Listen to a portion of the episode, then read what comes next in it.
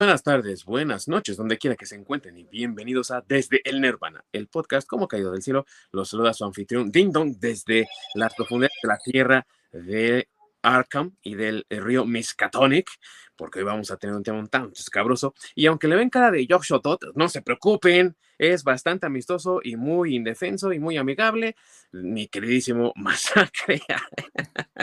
Sí, hablándoles aquí desde el terror cósmico. Sí. Bueno, al menos no te pareces al Cthulhu, güey, nada más al Josh No, no sé, no, no. Y no vuelo a hot cakes como dicen que huele el Guillermo del Toro. sí. Y allá uno de los sacerdotes del Dagon se me hace por ese rostro macabro que trae escondido en el Canadá, mi queridísimo Orc. Ah, es que eh, estoy con mi tratamiento de belleza. Agua, sí, acuérdate que esa madre cobra vida. bueno, amigos, ellos dos son dos de mis queridos amigos de toda la vida, que son expertos en todo lo que tiene que ver con cultura pop, entretenimiento y pues obviamente también bastante leídos en muchas cosas de terror y demás. Y aunque, amigos, ya huele más a ponche, a pavo, ¿verdad? Huele, huele a, colación, a posada y demás. A Nochebuena. A Nochebuena, por supuesto. Pues todavía tenemos un poco de espacio para hablar de el pan de muerto, del horror y demás que nos dejó esta noche de brujas pasada, también el Día de Muertos y demás.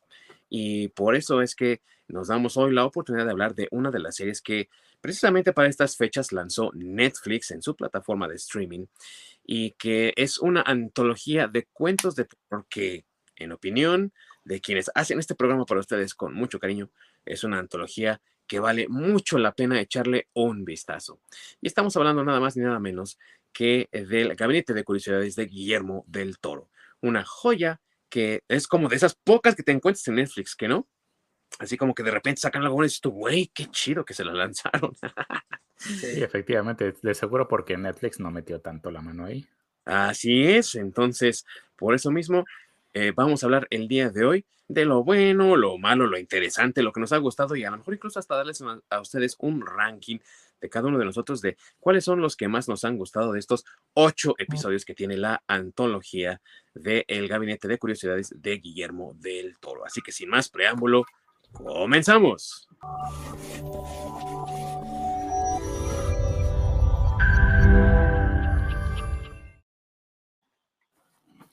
Muchas gracias a mi queridísimo Orc, que siempre está ahí ayudándonos para la introducción, la salida y todo lo demás detrás de los controles para que el programa fluya de manera agradable para todos ustedes, amigos.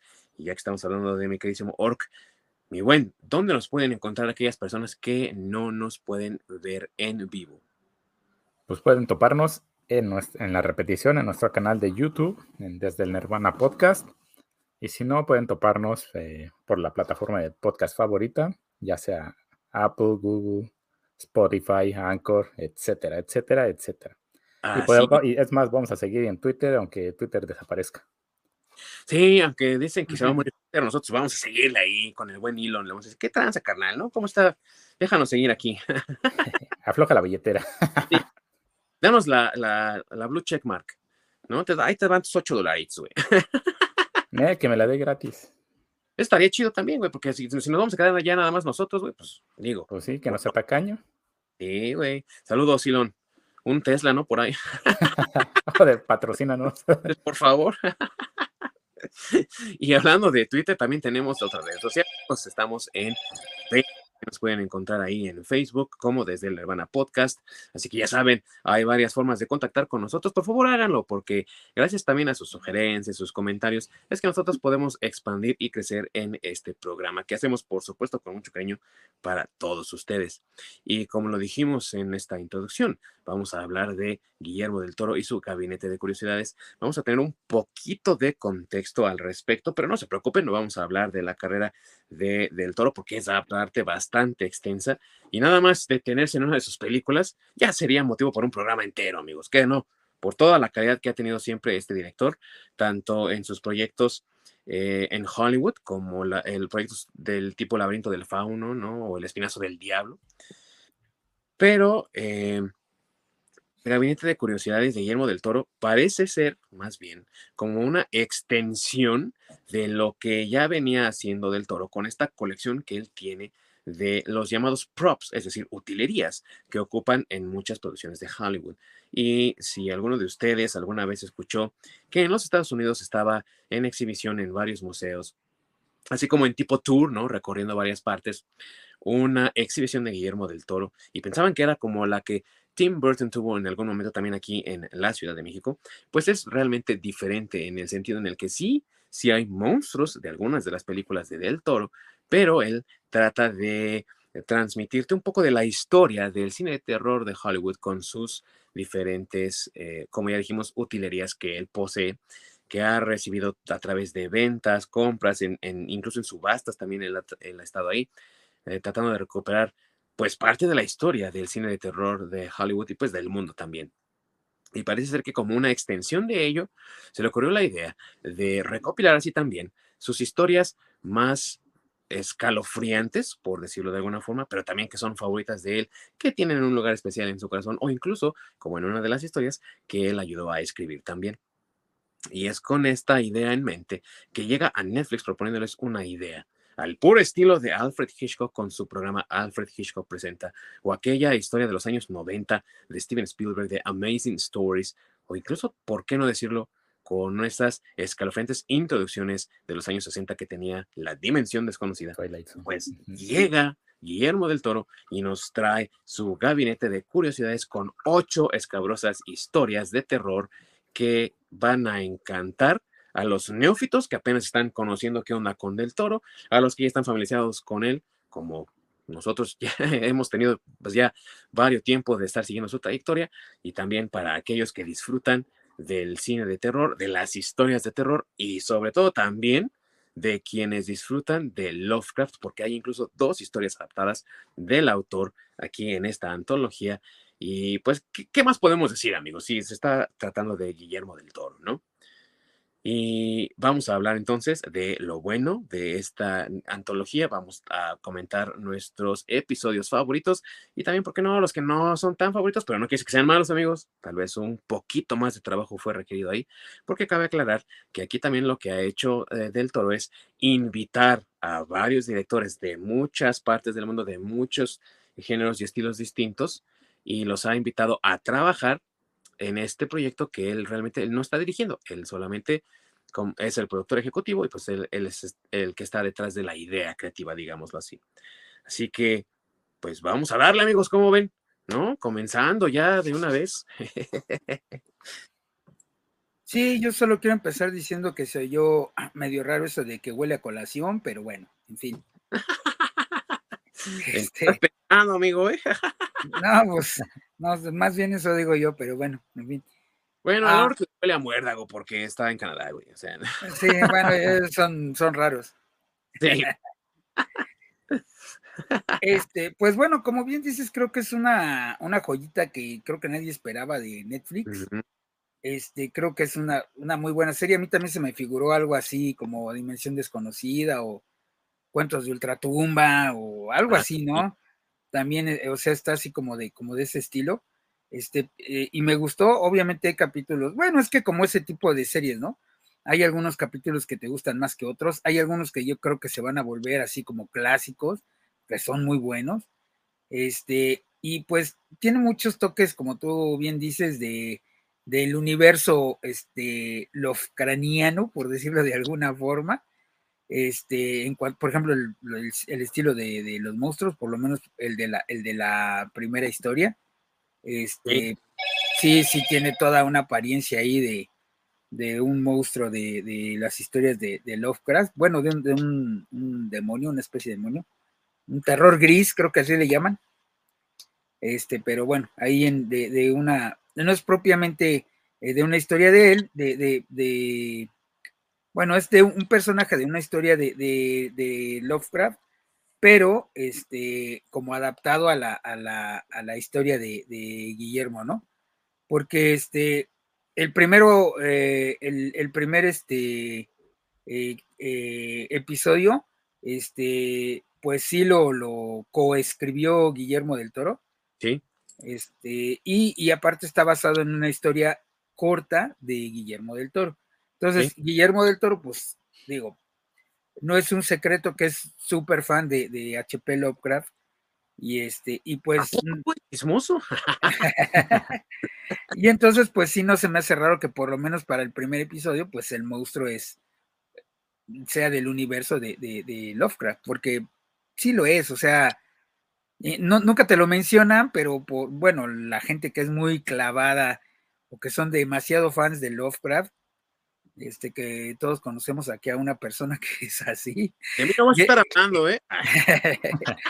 este, ya, ya, nos, ya me habían platicado, por ejemplo, ese tipo de monstruo, y pues sí tiene las características, aunque no es mencionado tal cual, solo te mencionan que es un demonio, pero, pero este sí tiene esas, esas características. Y, de hecho creo que de los ocho episodios, este es de, mis episodios favoritos, el primero. De hecho creo que fue el que me enganchó. De hecho empieza bastante bien, la verdad. O sea, la serie empieza bastante bien con este primer episodio. Digo, eh, del dijo, pues, güey, vamos a empezar con una historia mía, ¿no? Y está bien.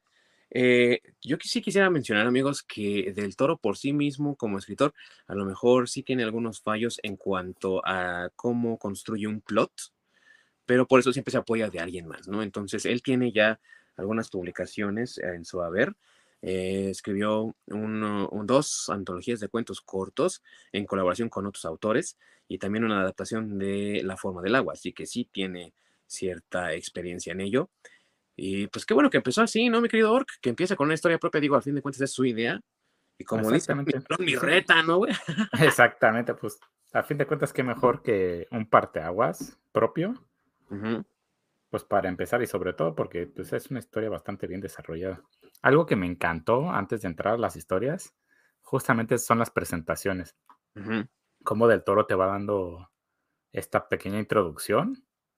Y justamente el, pues que lo que me encanta es que hayan construido el jodido gabinete. Sí. Eh, eh, este inventado gabinete donde empieza a abrir puertas, saca llaves, saca cosas y que tenga los, unas figuritas alusivas a, a cada director junto con un objeto que sea muy representativo de la historia. Sí. Fue algo que me encantó como introducción, se me hizo maravilloso.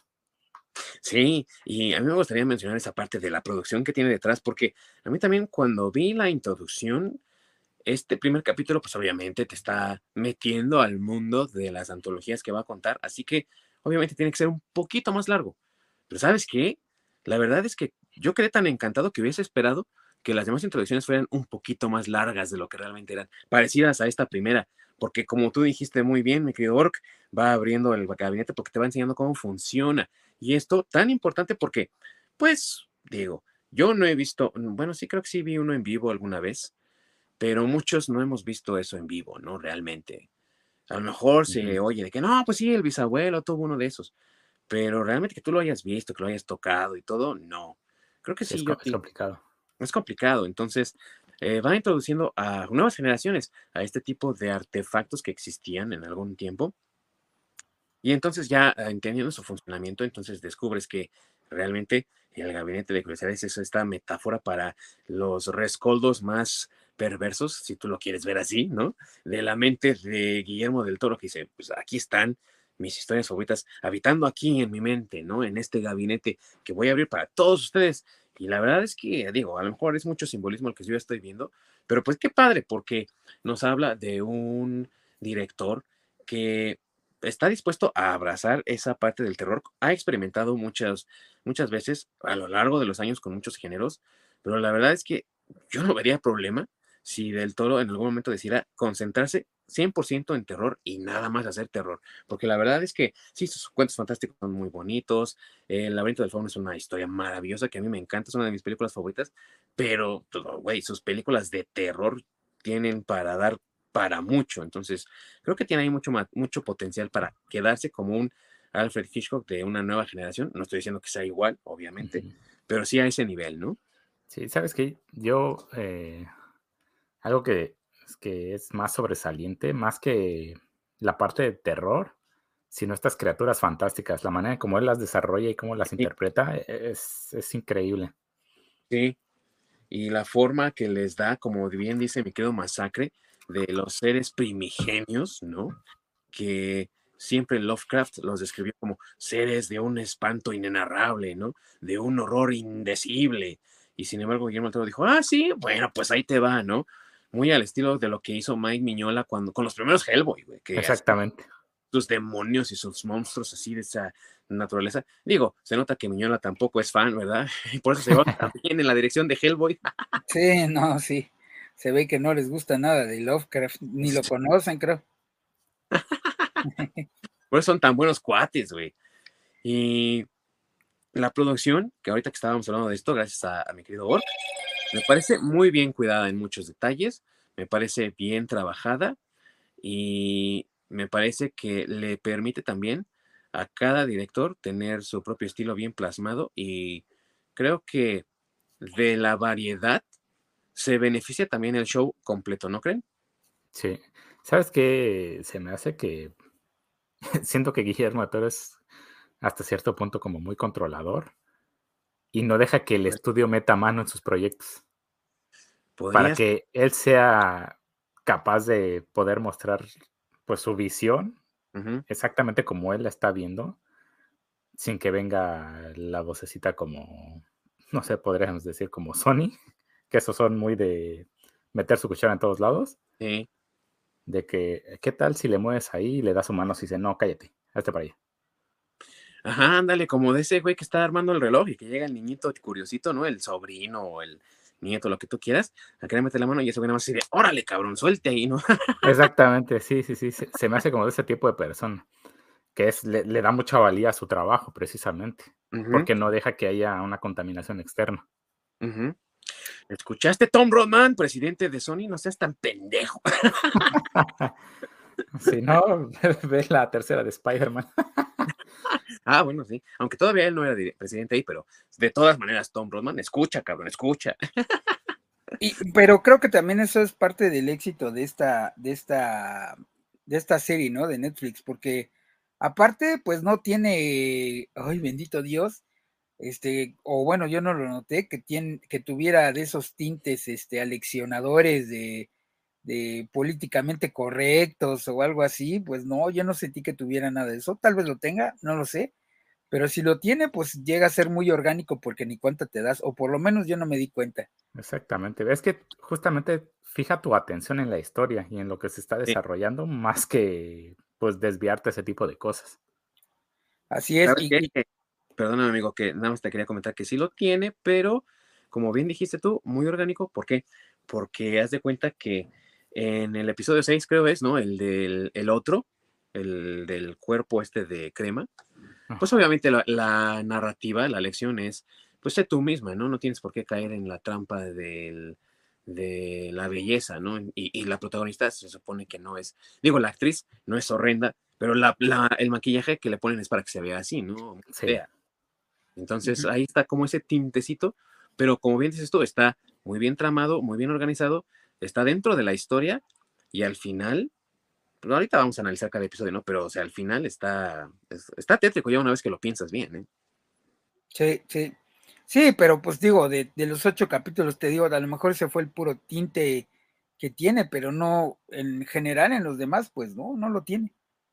No, no, y qué bueno que también em, Respetaron en muchos casos la esencia de las historias, como el de las ratas, ¿no? Eh, o las del mismo Lovecraft, están ambientadas en el principio de los años del siglo XX, ¿no? En los años 20, los años 30, y qué bueno, porque eh, también parte de la mística y del atractivo que tiene Lovecraft como autor es que se centra en estas historias terroríficas en una época en la que a pesar de toda la cientificidad que ya vivía la sociedad y demás, y a, partir de los estragos de la guerra tal vez, como que también la gente se fue adentrando más al misticismo, a las cosas así como medio eh, esotéricas, ¿no?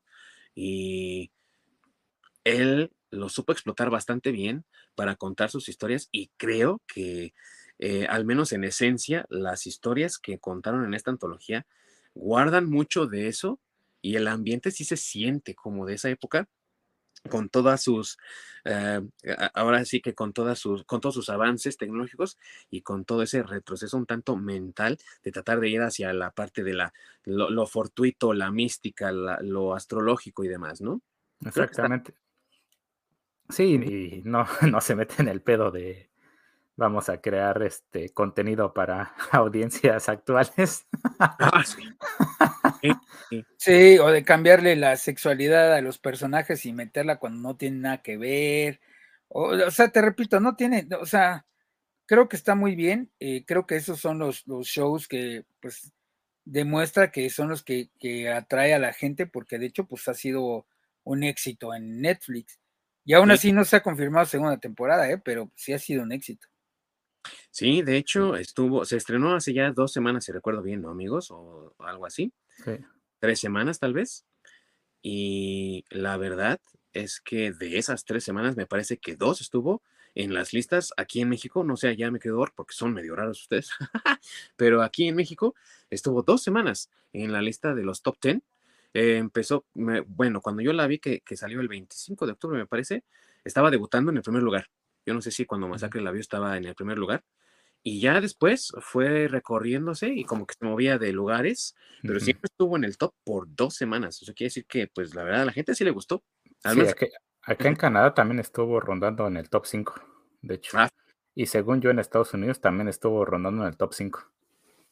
Entonces ahí lo tienen amigos, o sea, es, un, éxito por la calidad en la narrativa de las historias. Y ya, bueno, ya se nos, ya se las vamos a hacer cansada. Estamos hablando de las historias, pues vamos a comenzar, ¿no? Con esta primera que es Lote 36, que ya nos decía Me Quedo Masacre, escrita por Guillermo del Toro, coescrita para la televisión con eh, Regina Corrado y que tiene aparte la... Fíjate, yo no pensé que Tim Blake Nelson tuviera esa participación qué buen papel dramático hace, ¿eh? O sea, este actor yo lo he visto en comedias, lo vimos en la película de Hulk, que él es el, profesor Samson, ¿no?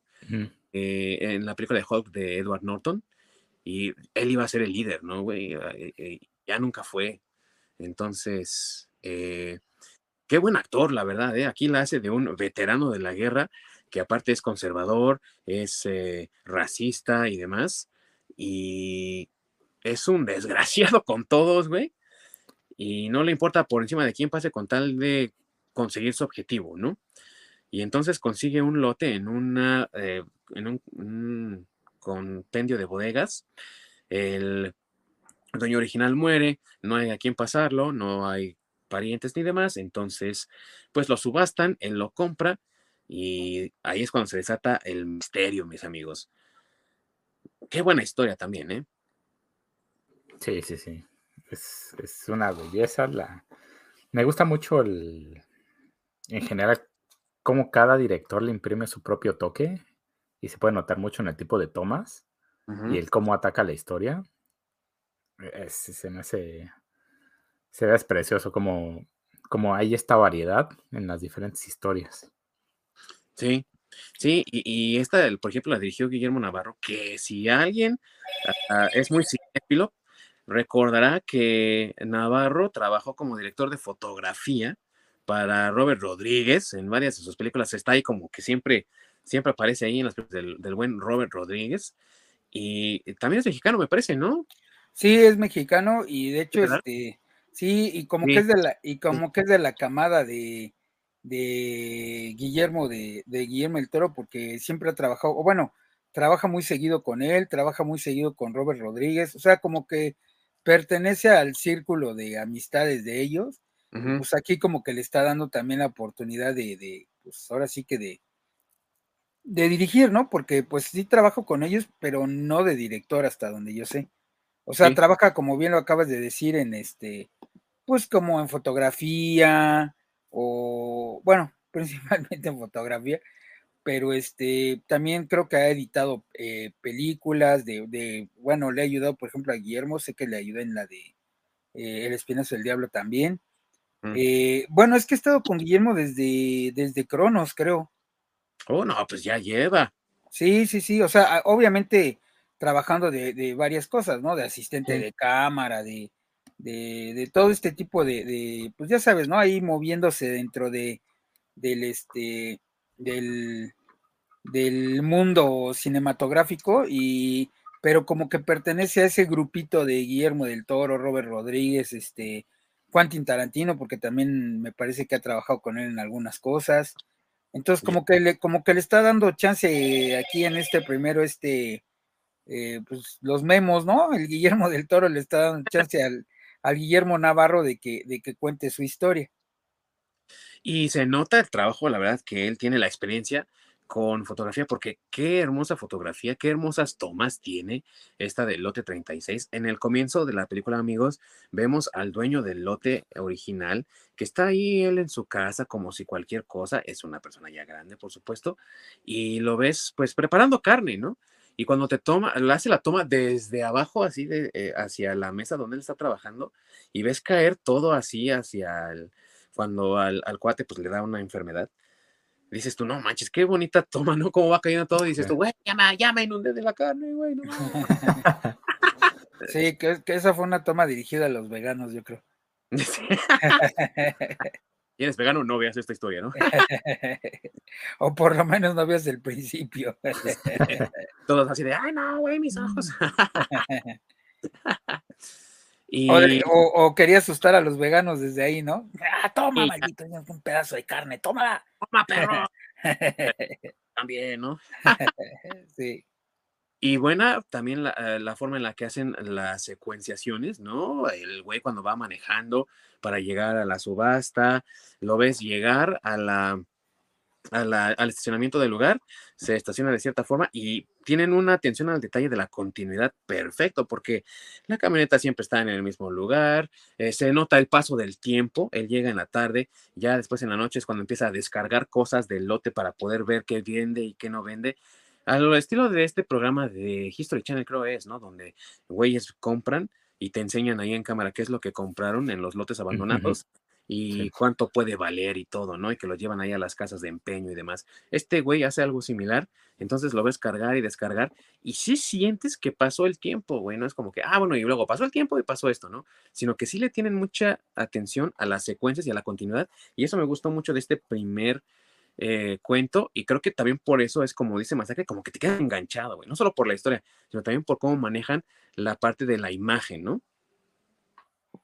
Sí, correcto. Y, bueno, de ahí en fuera, pues la historia, ¿no? Aparte, este, pues ya conforme vas, va transcurriendo la historia, pues eh, la parte que te engancha con esto de que eh, el lote pertenecía a un. Bueno, primero los movimientos raros que, que hace el, el, dueño, y este, y que ya, y que tú, pues apenas vas así como.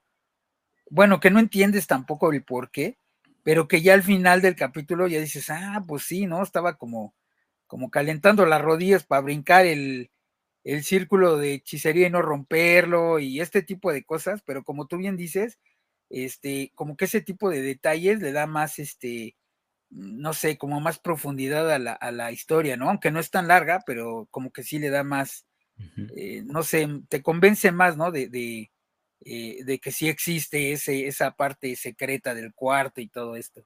Sí, primero te da la sensación de como como si fuera una persona eh, obsesivo-compulsiva. Sí. Porque hace como los mismos movimientos repetidamente una y otra vez. Entonces, justamente te empieza a dar mucha curiosidad, ¿no? De por qué hace este ritual justamente antes de entrar a, a su lote. Sí. Y que está también la historia muy cimentada al puro estilo Lovecraft, ¿no? En esta idea de la insensatez de la mente racional, ¿no? Una de las cosas, uno de los temas más importantes de Lovecraft, ojo, esta historia es completamente de, del toro, pero hemos hablado de su influencia, la influencia de Lovecraft en del toro.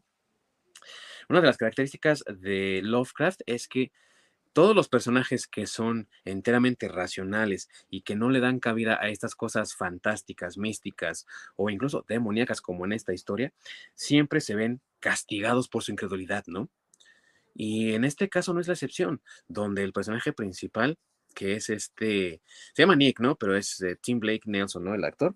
El personaje Nick es ese tipo, un incrédulo desgraciado, es un cabrón de esos que nos hemos encontrado todos alguna vez manejando por la calle que quiere pasar primero, quiere eso todo él, yo, yo, yo, mi, mi, mi, siempre, ¿no?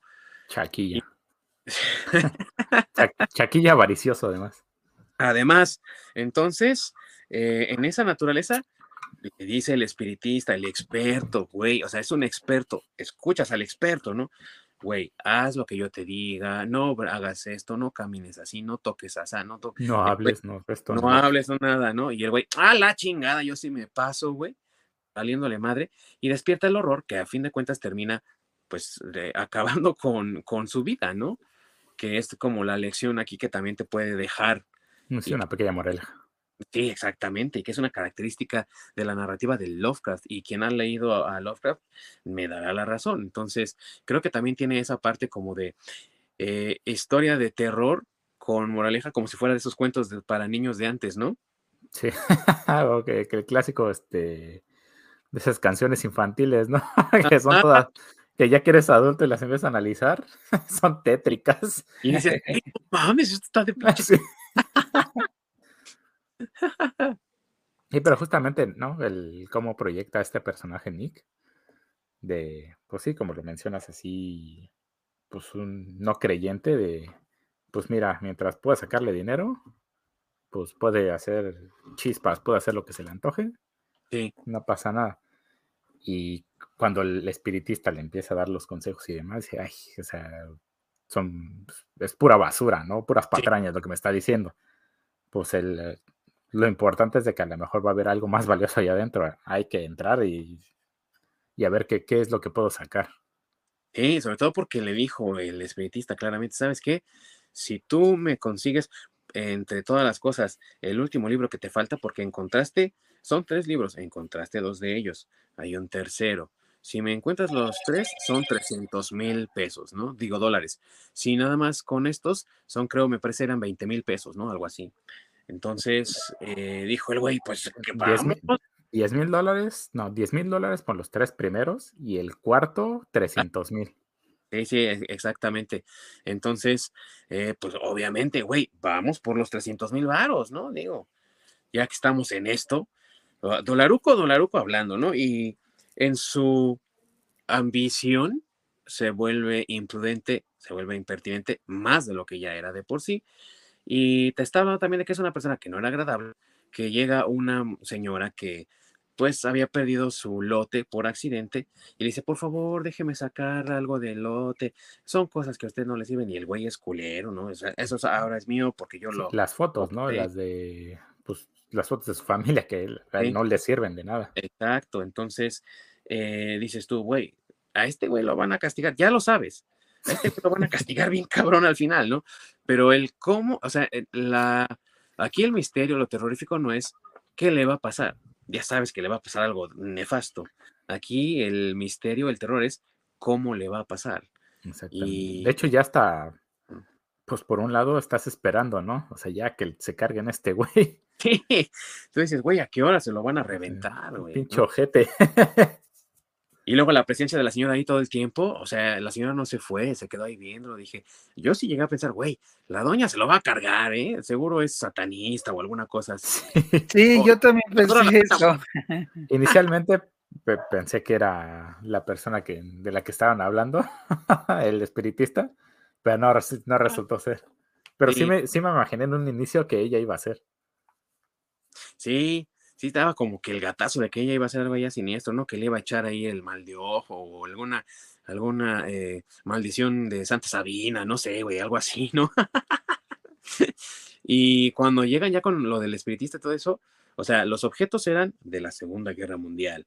Estos güeyes eran alemanes y aparte eran conocedores de cosas de la Segunda Guerra Mundial y de espiritismo y satanismo de la Segunda Guerra Mundial. O sea, eh, te está hablando también de cosas, muchas cosas que se convirtieron en rumores y en leyendas ya con el tiempo, de que, güey, no manches, es que la Segunda Guerra Mundial fue una guerra espiritista, ¿no? Donde toda la gente creía en esas madres y los nazis estaban buscando reliquias antiguas y satanistas y que la chingada. Entonces, como que se envuelve en eso y funciona bastante bien, para mi opinión.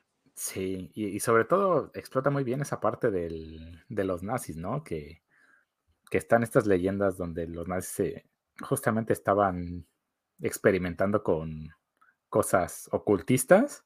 Sí. Y también está esta otra donde los nazis también tuvieron que ver algo con alienígenas y por eso eran como más desarrollados y demás. Sí. Entonces, e-, ese tipo de mística se me hace súper interesante.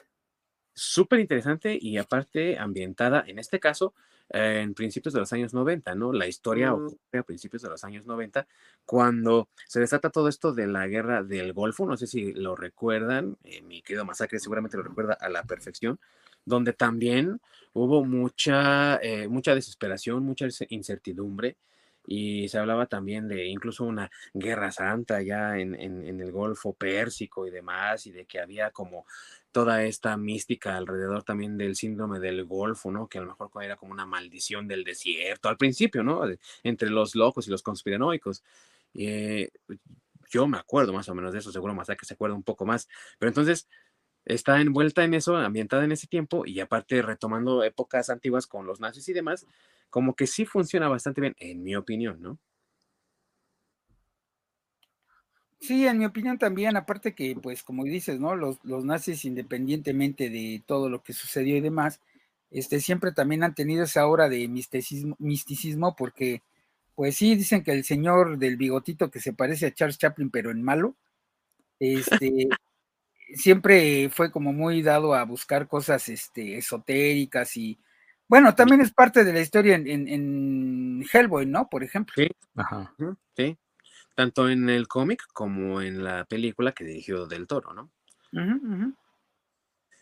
Y. Eh, ah, bueno, y en Indiana Jones también. Ah, sí, Indiana Jones. No, podemos dejar de lado. Pues eh, con Capitán América también. Sí. Sí. entre alienígenas, ocultistas y demás. Sí, tienes toda la razón también, me quedé Mork. Entonces, la verdad es que una historia que para hacer la primera historia está muy bien. Creo que es un buen comienzo te deja enganchado, como bien dice mi, buen masacre. Y yo sí me seguí con los otros dos, La, neta creo que me metí como tres o cuatro así de corrido.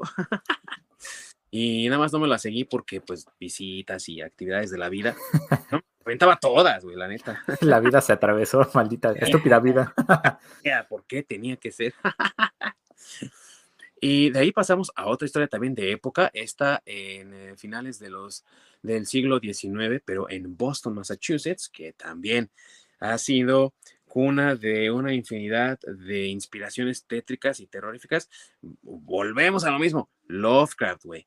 O sea, todo su, su mitología del río Miskatonic, de la Universidad de Arkham, de todo esto, está puesta ahí en Massachusetts. Entonces, pues, pues, otra vez la conexión con, con Lovecraft, ¿no? Exacto. Salem, que es relacionado con brujería y demás, que está en Massachusetts.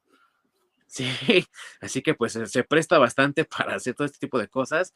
Y la historia es Ratas del Cementerio, ¿no? Graveyard Rats, que está escrita por un, eh, es un cuento corto de un tal Henry Kotner, que la verdad no había oído de él, pero la verdad después de ver esto sí me llamó la atención, de conseguir algo, algo de él para leer, porque sí está, está chida esta historia, dirigida por Vincenzo Natali, director italiano del cual tampoco había escuchado yo hasta ahorita, y qué buen trabajo hizo también con esta historia. Eh, la historia habla de un, em, pues en oficio, es el que se supone cava las tumbas en el cementerio, pero realmente, amigos, de noche de noche lo que hace es robar las tumbas, tomar todo lo que encuentra en ellas, porque los seres amados de los difuntos les ponen ahí como tributos o demás, y después lo vende para poder sacar para sus gastos, porque es un jugador compulsivo. ¿Tú crees, chiquis? Entonces, pues está muy cabrón. Tiene un montón de deudas, güey. Entonces, pues sí, tiene que sacar de donde pueda. Pero el problema es que tiene una infestación de ratas tremenda en el cementerio y ha tenido muchas dificultades para encontrar cosas que vender. Tiene un ultimátum, tiene una fecha límite y entonces en su desesperación va hacia una tumba recién abierta en donde una persona de alta alcurnia es entrada con cosas muy valiosas que las ratas se están llevando. Y su pelea ahora no es con los difuntos o con otros robatumbas, porque también aparecen por ahí, sino con las ratas, ¿no? Y qué historia tan tétrica también, güey. Y para los claustrofóbicos. Eh, exactamente, te iba a decir, lo de los claustrofóbicos está cabrón, porque sí, las tomas que tiene dentro de los sarcófagos, hijo, eh, está, cabrón. Oye, pero no solo los claustrofóbicos, ¿no? También si le tienes miedo a las ratas, bueno, güey, o sea, creo que ahí refleja tu, sobre todo la última escena, ¿no? Cuando lo sacan. Ah, sí. Sí. Sí, güey, o sea, creo que esa sería la peor pesadilla de, de alguien que le teme tanto a las ratas, güey. O sea, este, sí, fíjate que, bueno, yo del, del, del, cuate este que mencionas, del Henry Cotter, tampoco lo había escuchado. Este, cuando me puse a investigar un poquito, porque no, no investigué también tan a fondo, este, fíjate que fue escritor de, de, de Marvel, pero de esto de las, de las, ¿cómo se llamaba? Mystery Tales o algo así. Tales, uh -huh. Ajá, o sea, de Marvel, pero antes de que fuera Marvel. Este, él hizo algunas historias de, de, de pues para Marvel en, en ese entonces. Y, y, creo que según lo que tiene como más, bueno, también súper influenciado por este, por, Lovecraft, obviamente. Y creo que lo más, este, o bueno, lo que tuvo más éxito de todas esas historias, este, fue una serie que le llamaron, este, eh, de eh, eh, Cthulhu mito, mitos, a, uh, Myths and History o History and Myths, algo así. No me acuerdo, pero básicamente eran este, historias basadas en, en, pues, en el universo de H.P. Lovecraft, ¿no? Sí, como expansiones. Seguramente uh -huh. él fue parte de ese, ese, grupo de autores que empezaron a expandir Lovecraft una vez que él falleció y eran como personalidades que o bien lo habían conocido o que habían sido influenciados por él o que tenían cierta inclinación a escribir igual que él lo hacía. Y entonces estas personas se juntaron para crear nuevas historias ambientadas en el mundo de Lovecraft y tratar de no dejar morir la leyenda que era él, ¿no? Porque también hay que, hay que acotar aquí que Lovecraft fue de éxito mediano en su vida realmente, ¿no? O sea, no fue un, un autor tan prolífico. En algún tiempo eh, sus historias fueron publicadas en libritos pulp, ¿no? En, en revistitas, igual que los mitos de Conan de, de Robert Howard, y de hecho pues eran amigos ellos, ¿no? Así que le afectó mucho la muerte de Howard y ya después cuando él muere pues también a los demás del círculo y los allegados, no, pues ya se nos fue uno, ya se nos fue el otro, hay que hacer algo, güey, manténlos vivos y, y muchos de ellos hicieron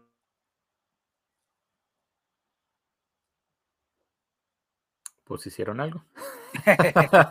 bueno, hicieron historias acerca de, de, de, algunas historias de Lovecraft, un poco lo que están haciendo ahorita, como o lo que hizo Guillermo todo del Toro con su con su cabinet of, of, of uh, curiosities, ¿no? Porque uh -huh. muchas, volvemos a lo mismo, muchas de las historias están basadas en o en historias de Lovecraft o en mitos de Lovecraft o utilizan nada más demonios de, de Lovecraft, ¿no?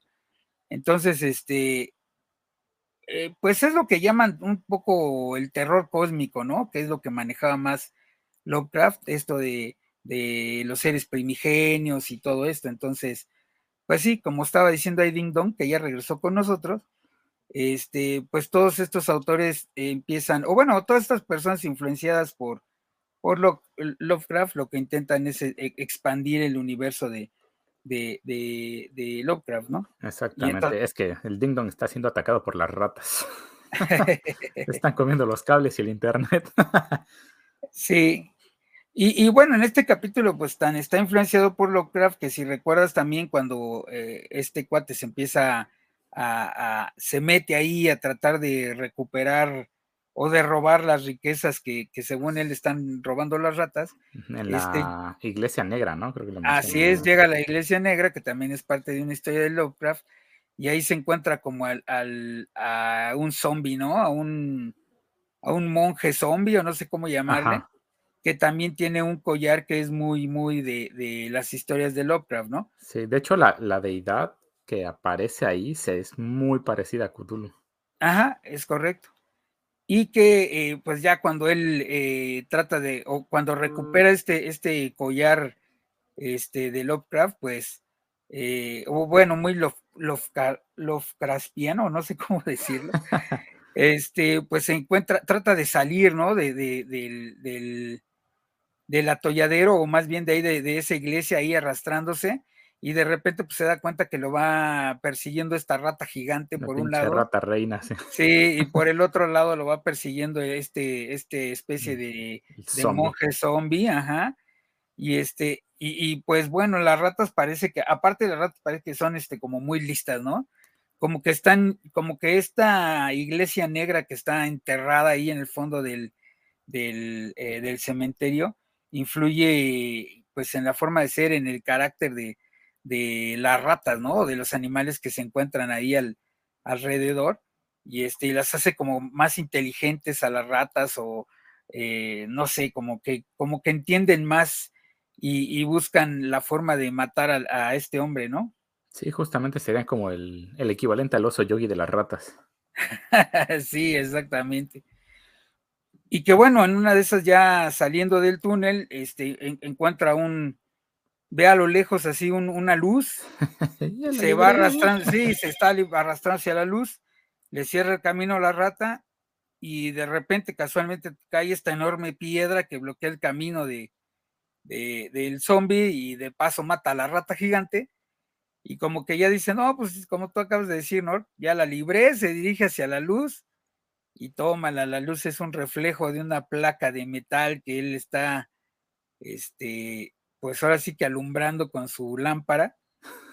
Y pues ahí se queda atorado, ¿no? Y pues ya la siguiente escena que vemos es la, como dos este, saqueadores de tumbas ahí chafitas, se podría decir, pues, están ahí. De hecho, son los mismos que se encontraron, del que se encontró inicialmente. Sí, los mismos del principio. Y pues la escena esta, ¿no? De, de, que abren el ataúd, lo encuentran a él ya muerto, pero creo que te digo que lo más, este, eh, no sé, lo más impactante en mi opinión de eso es pues como parece que se está moviendo, pero sí, eh, sí, literalmente vomita una rata, ¿no? Sí, güey, pinche locura. Locura como la que me acaba de pasar, amigos, con la internet. no sé qué pasó, güey, no me dejaba, no me dejaba estar bien, güey. Pinches fallas. Fue una ratas. Fueron las ratas, güey, me cae de madre, güey. Ahí en los cables. De... sí.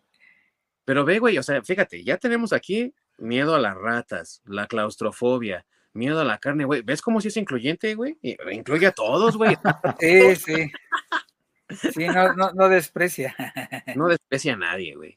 Y eh, la, la historia es buena, es macabra, y la ambientación también, qué excelente ambientación. Cuidan mucho los detalles en la producción, que es lo que decías tú al principio, mi querido Orc y qué buen trabajo también el que hicieron en esta producción con la fotografía, con la música, con la dirección, eh, la escenografía y demás, que la verdad no le piden nada a las demás historias y es también una historia bastante buena y escalofriante, que no.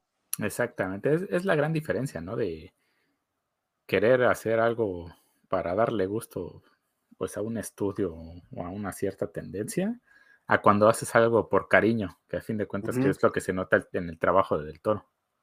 Sí, sí, se nota mucho y la verdad es que es una de las cosas que uno disfruta más de su trabajo, ¿no? Y qué decir de la siguiente historia, amigos, que es la de la autopsia del alien, ¿no? Es muy bueno. No, qué buena historia, ¿eh? inspirada en la historia corta del mismo nombre llamada, eh, de, perdón, de Michael Shea, que incluso ganó un ah, premio Nebula, para los que no lo sepan, pues los premios Nebula son de ciencia ficción, ¿no? Y tiene otros libros también y otras historias. No todas son muy conocidas aquí en, en México, hasta donde yo sé, ¿no? Pero eh, una de las que tal vez, tal vez pudiera ser así como muy conocida es la de la saga de Nift, que son, es una historia de ciencia ficción, no es de terror, pero esta de la autopsia es, digamos, como terror de ciencia ficción, ¿no? y, que aparte fue escrita para la televisión por David Goyer, que es ya pues conocido de todos los fans de DC, porque escribió pues la mayoría de las películas de DC, ¿no? O sea, Man of Steel, eh, las de Christopher Nolan, ¿no? Las del Dark Knight. Dark Knight. Entonces, pues ya, ya es viejo conocido, ¿no? sí. Y la historia. Sí, justamente es este, este terror sci-fi como muy al estilo Alien, ¿no? Sí, sí. Justamente. Y, qué curioso, ¿no? Que el sheriff se llama Craven, ¿no? Es lo que me acuerdo. Yo dije, ah, sí. es Craven, ¿verdad, cabrones? bueno, se llama Nate. Se llama ah, Nate. sí, se, apellida, se, apellida, Craven, pero sí, se llama Nate. Nate. Y le habla a su buen amigo, el doctor Carl. Ese sí no me acuerdo su apellido, pero era el doctor Carl, ¿no? Y le pide que realice una serie de autopsias porque ha ocurrido un accidente en una de las minas en la localidad y pues varias personas resultaron muertas. Me parece que seis personas resultaron muertas, incluido un cuate que se lanzó al elevador que lleva a las personas en la mina y que llevaba al parecer una bomba consigo y la hizo explotar abajo en la mina provocando este accidente. Y cuando el doctor está realizando la autopsia, pues se encuentra con que no todo parece ser lo que él creía y narrado entre como con tipo flashback y el tiempo presente, la verdad es que nos cuenta una historia bastante terrorífica, que la verdad a mí me sorprendió el final, eh, güey, porque pues el terror no termina siendo para los humanos como tal. El terror ya termina siendo para otro, otro cabroncito por ahí que andaba. Sí, Exactamente. El, doctor se llama Carl. Carl Winters. Carl Winters, Carl Winters, sí. Ajá. Y sí, o sea, bueno, eh, a mí lo que me gustó de esa historia es que sea, el doctor como que entiende muy bien cuando el, parásito este le está hablando y le está diciendo qué es lo que, lo que hace y lo sanguinario que es y demás, este, pues a mí me parece que este doctor pues se dio cuenta de cómo atraparlo así muy rápido, lo pensó, híjole, bueno, o sea, creo que sí lo, lo, lo captó súper, súper chido. Y cuando este parásito se está o transportando o moviéndose de un cuerpo a otro, es donde él dice, pues aquí es mi oportunidad, de todos modos me va a cargar el payaso. Y, pero no me voy solo. Sí, pero no voy solo. Este, no, aparte ya tenía cáncer, se supone, ya tenía nada más algunos, algún, alguno, una semana de vida, ¿no? Algo así, dice ya. Ya se iba. Sí, no tenía mucho, sí. sí ya no mucho. Prácticamente estoy jodido. Sí. Y, este, y se me hizo súper inteligente, así como él se escribe el, mensaje para su amigo el sheriff y después, este, pues todo lo demás que hace, ¿no? Lo que, más bien todo lo demás que se hace, que, él se hace a sí mismo para, para poder atrapar a este, este, pues este parásito, ¿no? Sí. sí. y con un mensaje sumamente conciso, tampoco se iba a escribir pues la biografía de Benito Juárez o algo parecido. Sí, sí, sí. Querido Nate, no, no, güey. ¿Cómo va?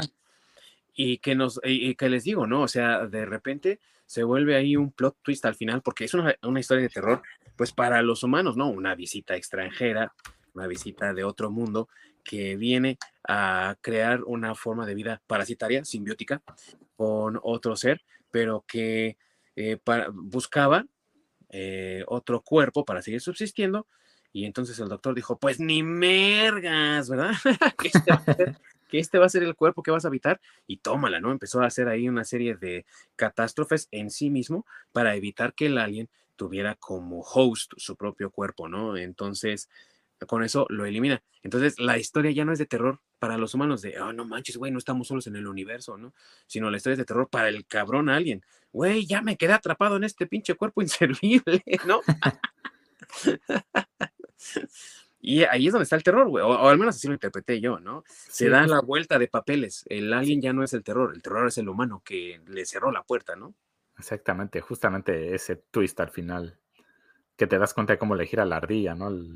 Al doctor diciendo, bueno, pues yo, sea como sea, estoy jodido. Ya sea por el cáncer o sea por este güey. Entonces, si, pues en su conocimiento, ¿no? Eh, médico de necesita esto y utiliza esto, etcétera, etcétera. Bueno, en el momento que pues se transfiere a mí, obviamente tengo un brazo libre porque se necesita zafar una vez que, se pase, pues le vamos a quitar los ojos para que no pueda ver. Le, le, voy a reventar los oídos para que tampoco pueda escuchar, entonces simplemente no va a tener manera de saber qué es lo que ocurre por afuera. Sí. E, entonces, justamente el haber pensado en todo eso, pues rápidamente, ¿no? Porque también no se podía dar el ojo de tomarse tanto tiempo, sino era cuestión de un par de minutos, básicamente. Y pues ahora sí que, como quien dice, a, armarse de valor para picarse los ojos y las orejas, porque sí está. uno en situación normal, pues sí te lo piensas dos veces, ¿no? No es algo que. Cuatro. que, que, pues hagas en un arranque nada más así. Pues sí, sí, sí te lo piensas. No, y qué bolas, ¿no? O sea, digo. Sí, o sea, el. sí, sí, sí. Y aparte también otra historia que tiene buena fotografía, aunque yo diría que aquí más bien eh, un poquito competente, no es algo como que fuera de lo normal ni de lo extraño, pero muy buenos efectos especiales que tiene, ¿eh? excelentes efectos especiales y también eh, trabajo de, de maquillaje cuando ponen el cuerpo que habita el alien y que ya está pues prácticamente en descomposición, ¿no? Exactamente. Cómo está así todo deforme y todo. Y también que eh, el, no fue CGI ni nada de eso cuando hace, según el alien hace una incisión para transferirse de un cuerpo a otro, ¿no? Y es un trabajo de, utilerías, de maquillaje.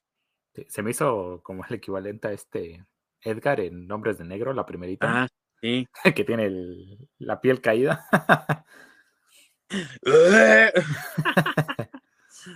Ese Vincent Donofrio, como lo, recordamos, ¿verdad? Sí. y pues la verdad, buen trabajo también ahí, ¿no? Muy buen trabajo. Que después, en mi opinión, como que decae un poquito cuando vemos la siguiente historia, que es la de el, el outside, ¿no? El exterior que es esta historia de una mujer que se siente fea y horrible porque todas sus amigas del trabajo son muy bonitas y demás y usan una crema especial para verse bonitas y hermosas y ella le regalan esa crema en Navidad y descubre que le hace reacción, ¿no?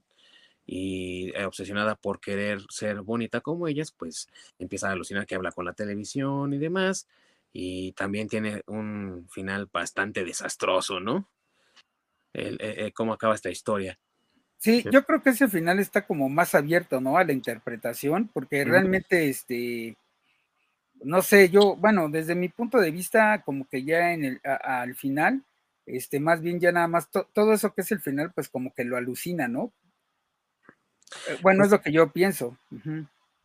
Pues es que te lo permite para, o sea, está como bien dices abierta para eso, ¿no? A mí me da la impresión más bien de que pues ella alcanzó su objetivo y entonces cayó en la locura que fue volverse como estas señoras, pero pues con cierta psicosis ahí, ¿no? No sé cómo lo ve el orc. Sí, se me hizo un episodio bastante interesante. A mí en lo personal sí me gustó bastante por el, hecho de cómo es una realidad, porque a fin de cuentas para hombres y mujeres es igual.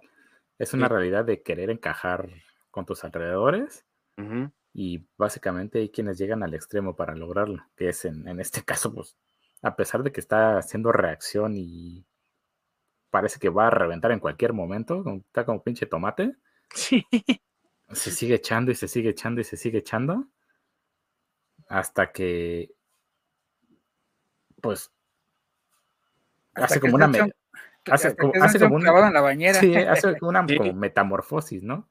Y en el y en el Inter, digamos que pasa por este, estas etapas como si fuera una adicción, donde llega al extremo donde pues, mata a su marido.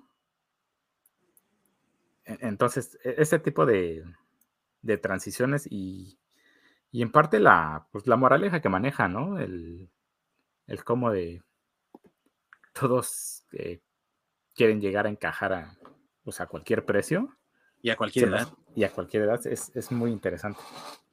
Y lo escabroso, ¿no? De que ella es fanática de la taxidermia y entonces mata al esposo. Bueno, pero se va a quedar conmigo siempre, ¿no? Y lo voy a amar. Exactamente. Y lo dice, güey. Dices, güey, no Sí. Qué pinche loco, ¿no? Como que le regala el pato. Sí, sí. sí, también.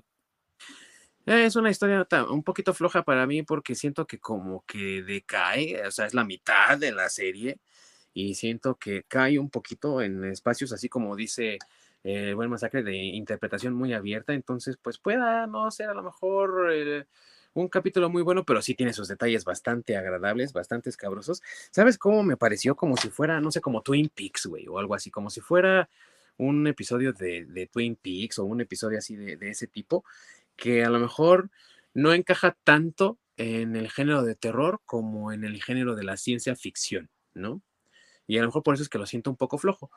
Pero eh, también tiene muy buen desarrollo y buenas actuaciones hasta eso, ¿no? La, la verdad es que la mujer que hace, que hace a la protagonista no la conocía, pero el, el, su, esposo, el policía, es Martin Starr, güey, que es el güey que hace al, al, profesor en las películas de Spider-Man, güey. Y pues ese güey, eh, sí, es, es, es, bastante decente, ¿no? Como actor. Sí, de hecho, a la actriz la reconocí porque salió en The Big Bang Theory. Sí, ah. exacto. Por eso se me hizo conocida. Claro. Pero no manches, las tomas que tienen, sobre todo esas tomas que son cercas, que son con un lente, lente amplio, sí, híjole, se, que se ven este, toda deforme y no sé, ese, ese, tipo de tomas se ve padrísimo. Sí, sí, eso sí tiene un trabajo técnico muy bueno, la verdad. Eso sí. Sí, la actriz yo también la, la reconocí por este, por Big Bang Theory.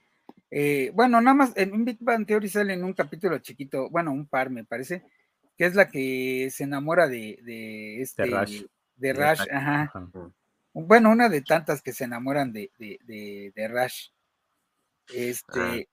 sí, es, y, pero la que es así como tímida, no sé, la que es también rara, ¿no? Que bueno, ahí todos son raros, pero. sí, güey. Elige tu rares. sí, exactamente. Entonces, creo que ella es más actriz como de, de series, porque también eh, recuerdo que creo que salió, sale por ahí también en, bueno, que yo recuerdo en Scrubs, en esa serie de donde son este paramédicos. Mm, sí. También sale por ahí en algún, en algún, este, en algún capítulo.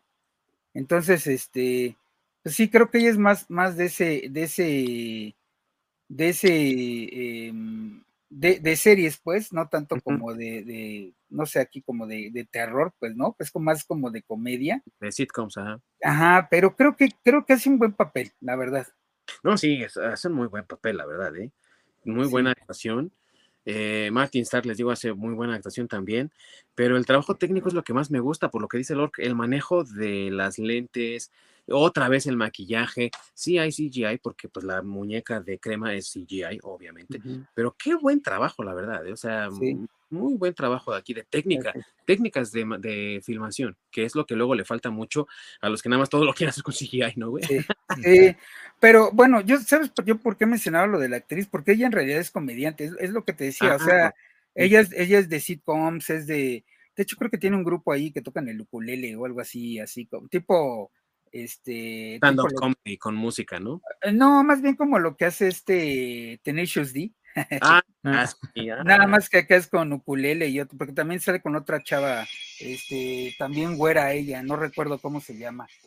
Entonces creo que para hacer un, pues un terror está, está chido. Sí, la verdad es que sí lo hizo bastante bien. Y llegamos, mi querido, a la primera historia de. Lovecraft, Lovecraft. ¿no? que es el modelo de Jesse Pinkman, digo, de Jesse, de, de, Pinkman. Se ve sí. que uno no es fan de Breaking Bad, ¿verdad? Exactamente. sí, para mí en lo personal, esta es mi historia favorita. Ah, es una historia bastante... Eh, igual es del mismo nombre, conocida de, de Lovecraft, que es el modelo de Pickman que es eh, una historia sobre un artista que pinta cosas escabrosas y tenebrosas y siempre aparecen monstruos, pero lo que la gente piensa que él está pintando desde su imaginación, en realidad son monstruos reales, amigos. O sea, es un monstruo eh, que, que, que, sí existe, ¿no? Que está ahí. Entonces, uh -huh. él lo pinta y bueno, aquí en la historia de la, de la antología de, del toro, hay unas variaciones ahí porque pues él tiene un amigo que es el protagonista, ¿no? El, el pintor Turber, que tiene su familia y todo, y todos aquellos que ven las pinturas de Pickman pues se ven eh, envueltos en, en, situaciones escabrosas, ¿no? Por ejemplo, el asistente que le sangran los ojos, la familia que se vuelve loca, o sea, terminan mal pues por las mismas pinturas, ¿no? Que les desatan esta locura. Y la verdad es que tú bien sabes, yo soy muy purista, esta historia yo la he leído y no me molestaron los cambios, ¿eh? la verdad es que no, a mí tampoco. Se me hizo, muy... Sí, se, se, me hizo excelente la adaptación. Es que sabes que los cambios que le hacen no afectan, realmente no afectan en uh -huh. la historia. Entonces, pues, a pesar, Es que ese es el detalle, ¿no? algo importante que a pesar de que si haces cambios o haces algunos tweaks por ahí, si no afectas la historia como tal, si no afectas la esencia como tal, pues no pasa nada, porque realmente es algo que pasas por alto. Sí. Realmente, o sea, si, si a lo mejor hubiera sido un capítulo culero o algo sacado del MCU, si dices, no mames, o sea, te pones a fijar de, ah, no, pues es que le cambiaron aquí, ah, es que esto también le cambiaron, ah, pues es que no era negro, o sea, se entiende, porque ya cuando algo es culero, pues ya empieza a buscar más. Sí, claro. Pero no, aquí no, entonces, a, mí, a mí es, es, un episodio que me encantó, te digo que es eh, en lo personal mi favorito, y me encanta la parte donde dice, este, yo no estoy pintando nada más, nada sacado de mi mente, sino es el cómo veo el mundo. E-, eso fue algo que me encantó. Sí, porque te habla de cómo la interpretación a veces puede distorsionar lo que para otros es la realidad, pero para ti eso es real, ¿no? Exactamente. Y, te imaginas el horror de ver puras eh, locuras y puras eh, horripilancias, sobre todo porque una de las características de Pigman que sí se vio en la en este episodio, pero que a lo mejor pudo haber sido como tratado con mayor énfasis, es que el pintor Pigman es una persona talentosa y que ha pasado por muchas eh, técnicas, que ha recorrido el mundo para siempre ir perfeccionando y que también te habla de estos pactos con el diablo que muchos artistas a lo largo de la historia han sido acusados de tener estos pactos, ¿no? Tener al mismo Jimi Hendrix, a Robert Johnson, ¿no? Y dices tú, güey, pues, eh, ¿quién quita que a lo mejor también los artistas pintores hayan hecho algo similar? Y por eso es que Pigman pinta lo horrible que el diablo le deja ver, ¿no? Exactamente, y con una técnica magistral, que precisamente cuando están en el concurso, Ajá. Que, que es Pigman, ¿no? Que se los lleva de calle a todos. Sí, sí, y que también eh, no sé quién haya hecho esos trabajos de, las pinturas, pero qué bonitas pinturas, escabrosas como la madre, pero muy bien hechas, ¿no? ¿Sabes qué? Algo que también me encantó justamente de las pinturas, que le agregan movimiento. Sí. Entonces, cuando están hipnotizados viendo las pinturas, que, se, que está el movimiento de, de los brazos y en general de todo el ambiente, también es, es un detallazo. Un muy buen efecto también. Sí, porque hace que tú como espectador también te adentres. Sí. Como si estuvieras experimentando lo mismo que está experimentando ese personaje. como si tú estuvieras viendo la pintura y eso es ah, increíble, ¿no? Eh, aquí el único fallo que yo le vería, mi querido Orc, es que ya no exploraron esa parte de cuando Thurber ve al papá de su prometida y que está como en una situación medio comprometida en el carruaje, ¿no? Así de pervertido, como si fuera una orgía. Y ya no dieron seguimiento a eso, si eso en verdad él lo vio o si fue parte de la alucinación de haber visto las pinturas de Pigman, ¿no? Como que eso quedó así un poco muy ambiguo Y, ya, no, ya no se exploró más, porque también después cuando están en la boda eh, de, su, de su prima, ya ves que al papá atrás le aparece un fantasma, ¿no? Que espanta al Thorber y dice, no, güey, ya me tengo que ir corriendo, ¿no? Sí, no ahonda más. Ajá, sí, no ahonda más. Pero, ¿qué tal la actuación de Crispin y George McFly Glover como Pigman, precisamente, no? sí. Sí, no, está, está excelente la actuación. Ahí sí, en, general, te digo que me encantó ese episodio. Muy buen episodio, muy bien ambientado y también, eh, como dices tú, el trabajo del arte, pues de otro nivel, la verdad, mi querido O sea, ah, sí, no, no tendría miedo yo tener una de esas pinturas, de la neta. Sí, no, yo tampoco. A mí sí, sí me encantaron. Y eso, amigo, nos da pie para la siguiente historia, que también es otro relato de Lovecraft, que es Los sueños en la casa de la bruja, que es otra de esas historias eh, medianamente conocidas, la verdad es que sí tiene su, popularidad y que habla de este como mundo interdimensional y que también aquí obviamente tiene sus cambios y sus adaptaciones. No es la misma historia así como tal, como la que viene en el libro, pero que eh, trata de lo mismo, ¿no? Que es este viaje en dimensiones, ¿no? En este caso, entre la dimensión de los vivos y de los muertos. Y está este personaje interpretado por Ron Weasley. que lo hace bastante bien, ¿eh? Que lo hace bastante bien. muy bien. Yo no sé cómo tiene más trabajo o es más popular porque incluso creo que actúa mejor que el mismo Harry Potter, güey. Sí, ese, se, me hizo, ahorita viéndolo aquí, se me hizo súper buen actor. Eh, y en un personaje completamente distinto, lo hizo súper, súper, súper bien. Sí, la verdad es que sí. A mí me pareció muy bien el trabajo que hizo en esta ocasión. Y también sale, bueno, vamos a decirlo como es, ¿no? Me quedó que sale Negrolas. Ismael Cruz Córdoba, que es actor competente, no vamos a decir que no, la verdad es que sí es un actor con mucha competencia. Creo que su personaje de, de Negrolas, de, de Arondir, no lo hace nada mal, pero que queda de ver, la verdad, como que no, no sé si fue por la historia, no sé por qué, amigo, pero no me gustó, la verdad, mucho su actuación en este caso, no me la creí. Tampoco es que aparezca mucho, ¿verdad? Pero eh, la verdad es que sí me gustó más la de Rupert Grint, la de Ron Weasley. Y es la historia de eh, su personaje que está desesperado por encontrar una forma de contactar con el mundo de los muertos, porque de niños él vio a su hermana April eh, morir y ser arrastrada a este mundo espiritual, ¿no? Y pues obviamente, como en todas las historias de Lovecraft, los que buscan conocimiento y son poco cautelosos, pues termina con eh, resultados desastrosos, ¿no? Y no, eh, no sé tú cómo veas esta. Después de haber visto la del modelo de Pigman y que fue tu favorita, esta no sé cómo la, veas tú, mi querido Orc. Sí, esta no la veo tan fuerte como la otra, la verdad. Tiene cosas muy interesantes y justamente que te lleva a esto, ¿no? El, el meterte simplemente en terrenos más allá de ti, o sea, más allá de lo que puedes manejar y el obsesionarte con algo, las consecuencias que te puede traer, que en este caso él estaba obsesionado con traer a su hermana de regreso. Y a fin de cuentas lo que trajo de regreso fue otra cosa peor.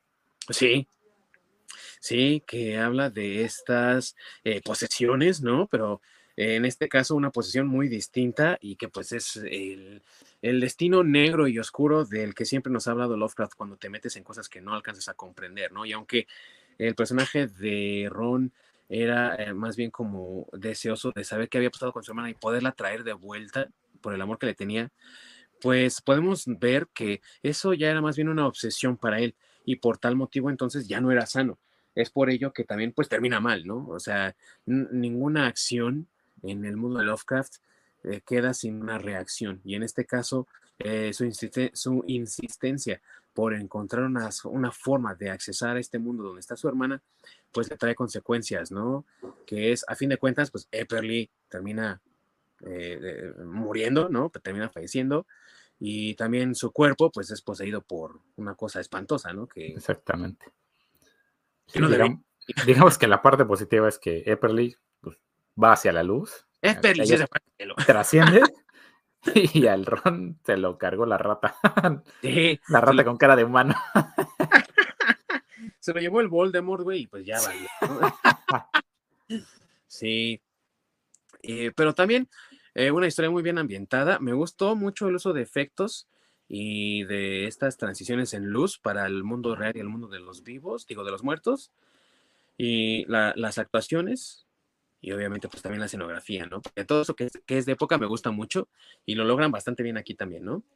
Sí, es que justamente este, este tipo de cosas que, son de época no se pierden en la tecnología, entonces justamente ayudan mucho al misticismo. A toda esta parte, pues, espiritual, mágica, oculta, le ayuda muchísimo. Sí. A diferencia que si ves a los güeyes en el teléfono todo el pinche día, todo el pinche película, pues sí. Se pierde mucho. Sí, sí, que siempre están así nada más, ¿no? Como metidos en otro mundo, o, sí, como zombizados, ¿no? Zombificados. Exactamente. Y sí, es que se me hace que es cómo está desarrollado el personaje de, de este Córdoba. Sí, no. No tiene tanta presencia, la verdad. Sí.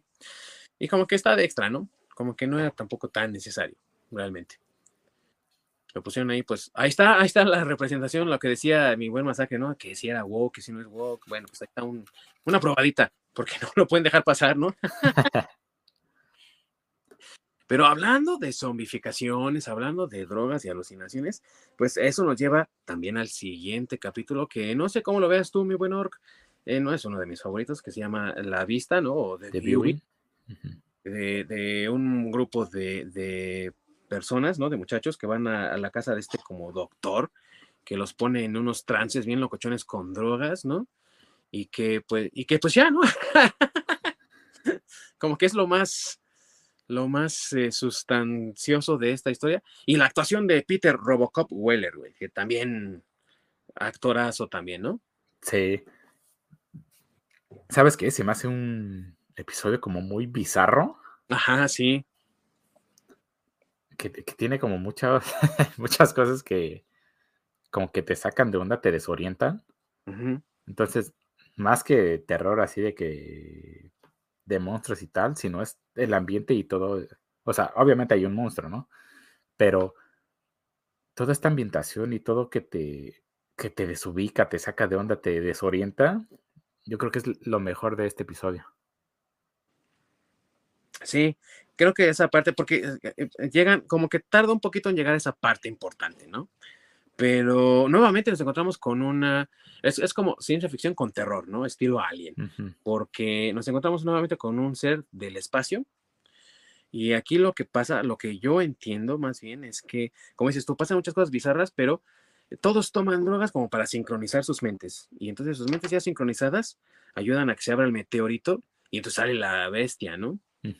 El monstruo. Y creo que fue como mucho darles vuelta con lo de las drogas y con todo eso para llegar a ese resultado que hemos visto en otros momentos, pues lo hacen a través de rituales o lo hacen precisamente como en, en It, ¿no? En el de este, donde, donde también los indios tenían un ritual para, en este caso para encarcelarlo, ¿no? Para meterlo.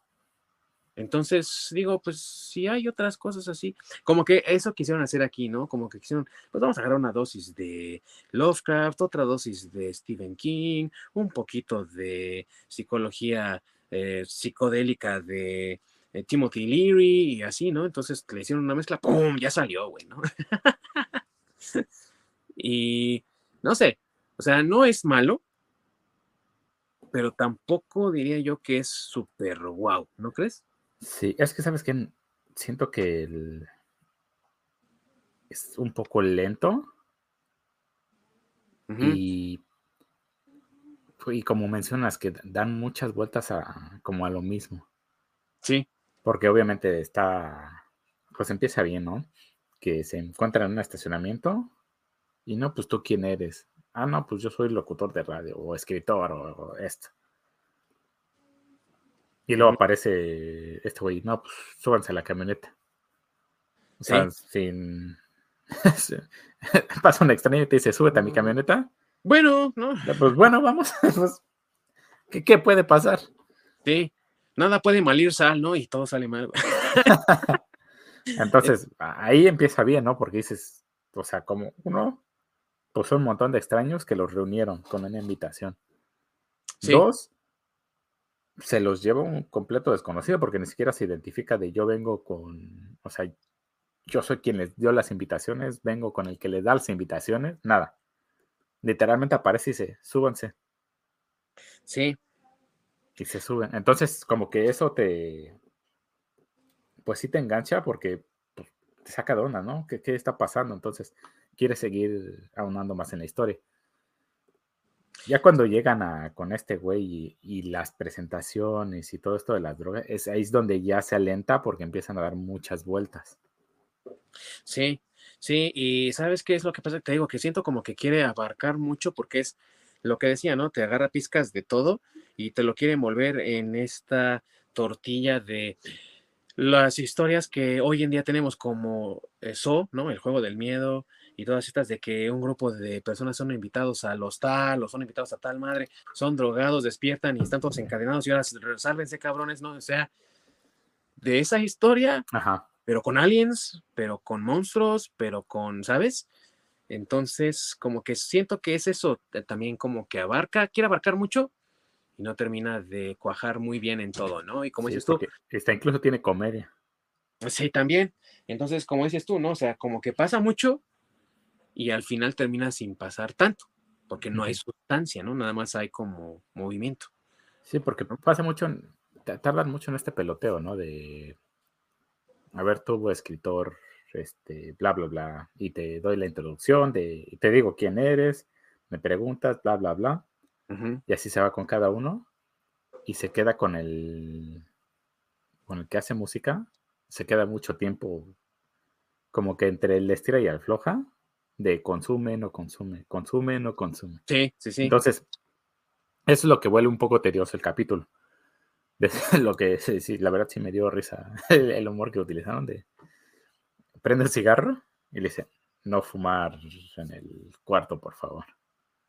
Sí. Luego como que él, la ansiedad o no sé qué, vuelve a sacar otro. Dije, no fumar. La tercera, ya te, ya te había dicho que está prohibido fumar aquí. Cabrón. pero, pero no esto no es un cigarro, o sea, es un porro. de, este no me habías dicho. Ah, entonces sigue, ¿no? entonces, y ahí vamos con él. Bueno, te estoy diciendo que no fuma.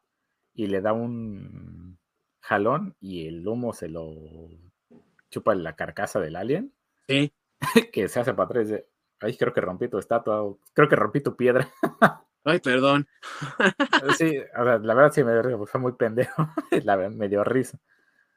Pero sí, pues eh, el detalle de que sí es como este vaivén, donde dicen mucho pero pasa poco. Sí y si todo lo que dicen no tiene mucha sustancia. Sí. Que es lo que hace complicado el, episodio. Sí, así es. Entonces, pues sí, se hace como. Yo diría que es el, episodio más flojo, el que menos me gustó de todos y el que eh, tiene como menos, como bien dijimos, sustancia, ¿no? No tiene mucho que, que, pase ahí. Pero qué bueno que este es el, el penúltimo, porque el último, la verdad, la verdad sí está bueno. O sea, ese sí me gustó mucho. El del murmullo, ¿no? De murmuring. Que es, digo, si abrimos con una historia original de Guillermo del Toro, pues hay que cerrar con una de Guillermo del Toro también, ¿no? Entonces, inspirado en una historia corta de Guillermo del Toro en uno de sus libros, oh, perdón, en uno de sus libros de reciente publicación, y por reciente me refiero de los últimos 10, 15 años, esta historia habla de dos estudiosos de las aves que se retiran a un lugar a hacer sus estudios, a continuar con sus estudios, para tratar de sobrellevar también la muerte de su hija recién ocurrida. Y pues la mamá de la relación, ¿no? La, esposa, empieza a tener como estas visiones extrañas, ¿no, mi buen Orc? Sí, Nancy. Nancy, así es, de este niñito y de su, pues de su, de su mamá, ¿no?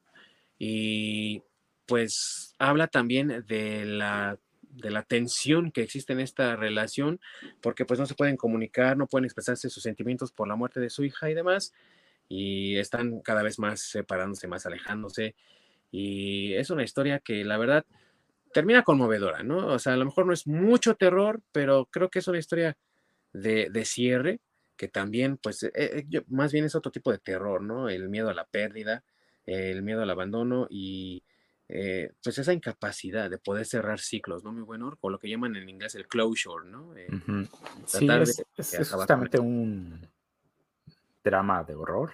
¿Se, existe? Horror dramático. Horror dramático. Porque sí, justamente eso eh, maneja temas muy complicados y muy complejos. Y hasta tabú, ¿no? En muchas... Exactamente. El, duras. El cómo es lo que está pasando dentro de la relación y cómo los está afectando por la pérdida de la hija.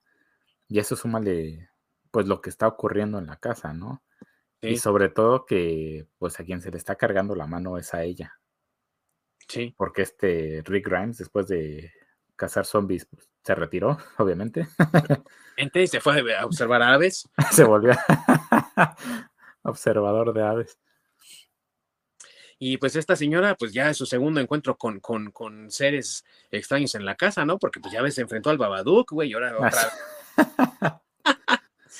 es que el, el, Babadook fue quien se llevó al chamaco. Por eso. Babadook es cabrón, güey.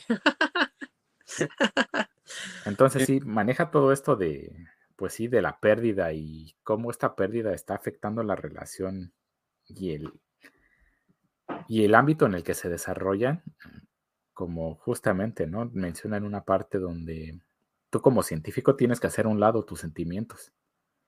Sí. Y tienes que basarte en la pura lógica. Entonces, el, de alguna manera, entre los dos se están convirtiendo en estos entes robotizados, donde les cuesta mucho abrirse y, conectar como tal, o sea, eso de, compartir sus, sus emociones y, lo que sienten.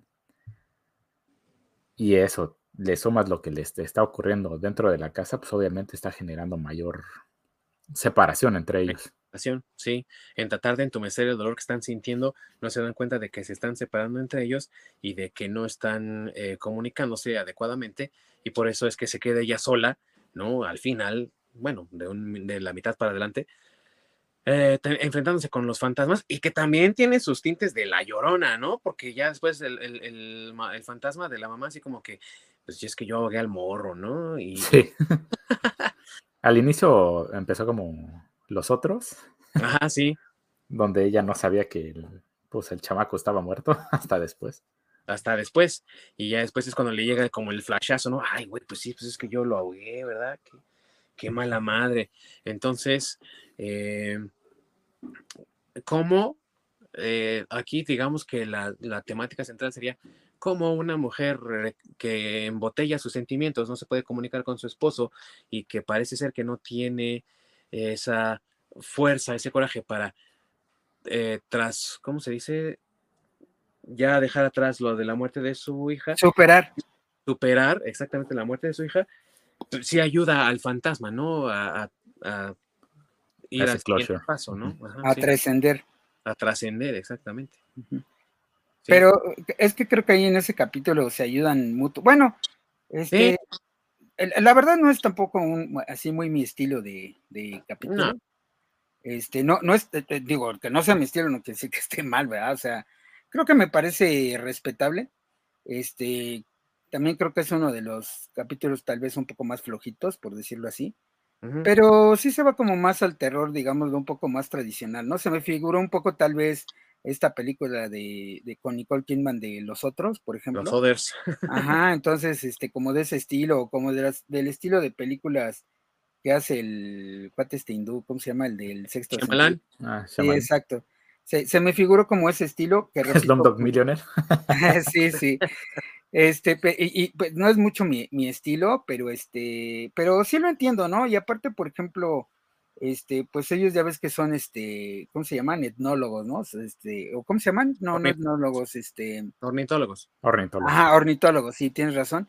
Y este, y, se supone que hay un, una, bueno, yo cuando estoy investigando, se supone que sí hay por una leyenda por ahí, específicamente no sé de dónde sea, pero que se supone que, los pájaros, el canto de los pájaros también lleva el, el, este, pues cuando ellos se hablan, entre ellos también llevan así como que palabras de las personas, eso, por eso de hecho se llama el susurro, sí. porque se supone que, que los cantos de las aves llevan este tipo de, de pues de, palabras de, personas que ya han, este pasado a otro plano espiritual, por decirlo así. Entonces, e, es, por eso que e, es por eso la de relación de los pájaros y, la historia, ¿no? Sí. sí. Y que pues sí tienes razón, amigo, porque por ejemplo aquí en México, no sé de dónde venga esa tradición, esa leyenda, pero lo he escuchado varias veces de diferentes personas, que cuando ves a un colibrí, es porque una persona que ha muerto de tu, de tu círculo te está visitando, ¿no? Entonces digo, mm, como que... es prehispánico. Ajá, eh, sí, es prehispánico, pero no sé exactamente de dónde, mi querido Orc, si es maya, azteca o, tolteca o qué, pero sí lo he oído.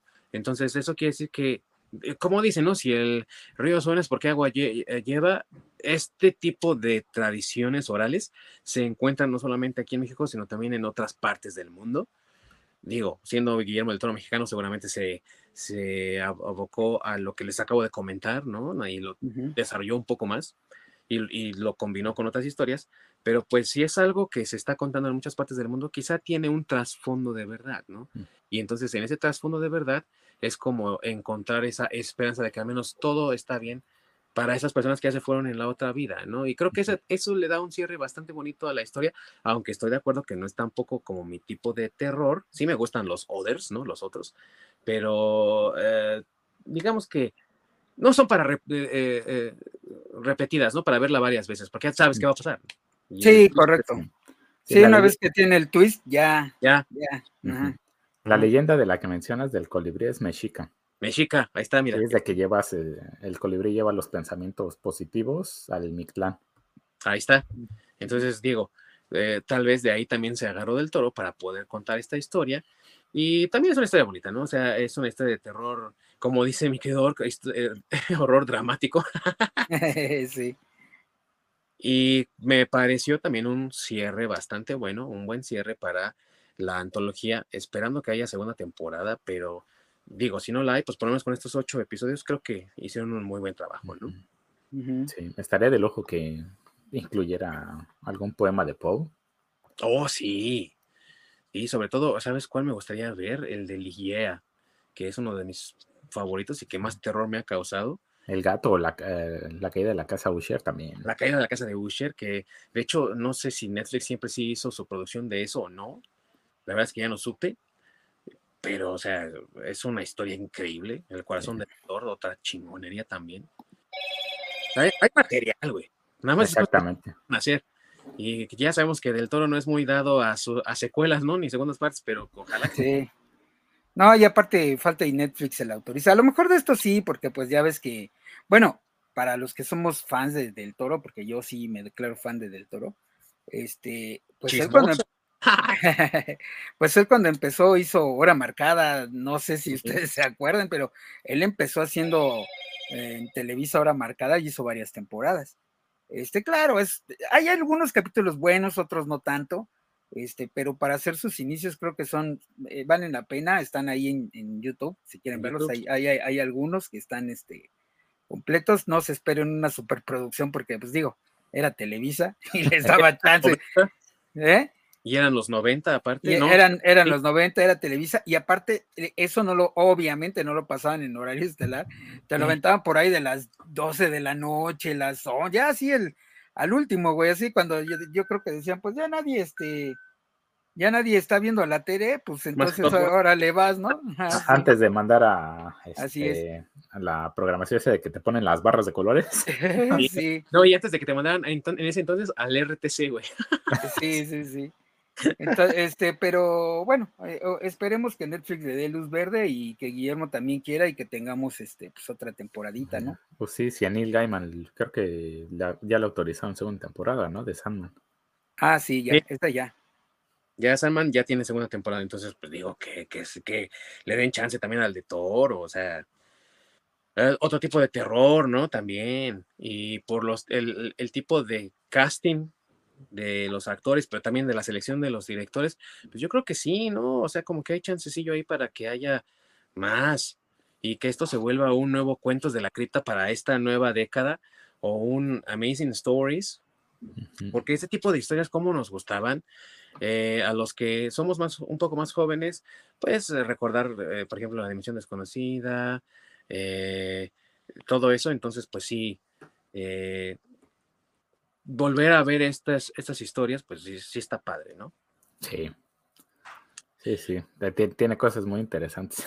y estaría de lujo que tuvieras como director invitado a este Hideo Kojima, que es ah. súper amigo de él. Sí.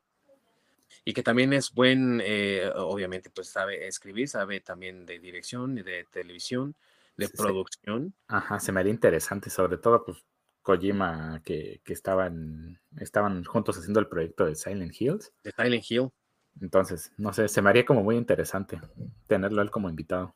Sí, y que, y, o sea, sabemos de las capacidades de Kojima por lo que hizo en Konami, pero también es un fan del terror, ¿no? Él se ha confesado fan del terror y también es fan de Lovecraft, por lo que recuerdo, no, tú me corregirás ahorita, Ork, pero creo que sí es fan de Lovecraft imagínate el, eh, ahí el power, ¿no? Para hacer esas historias fregonas.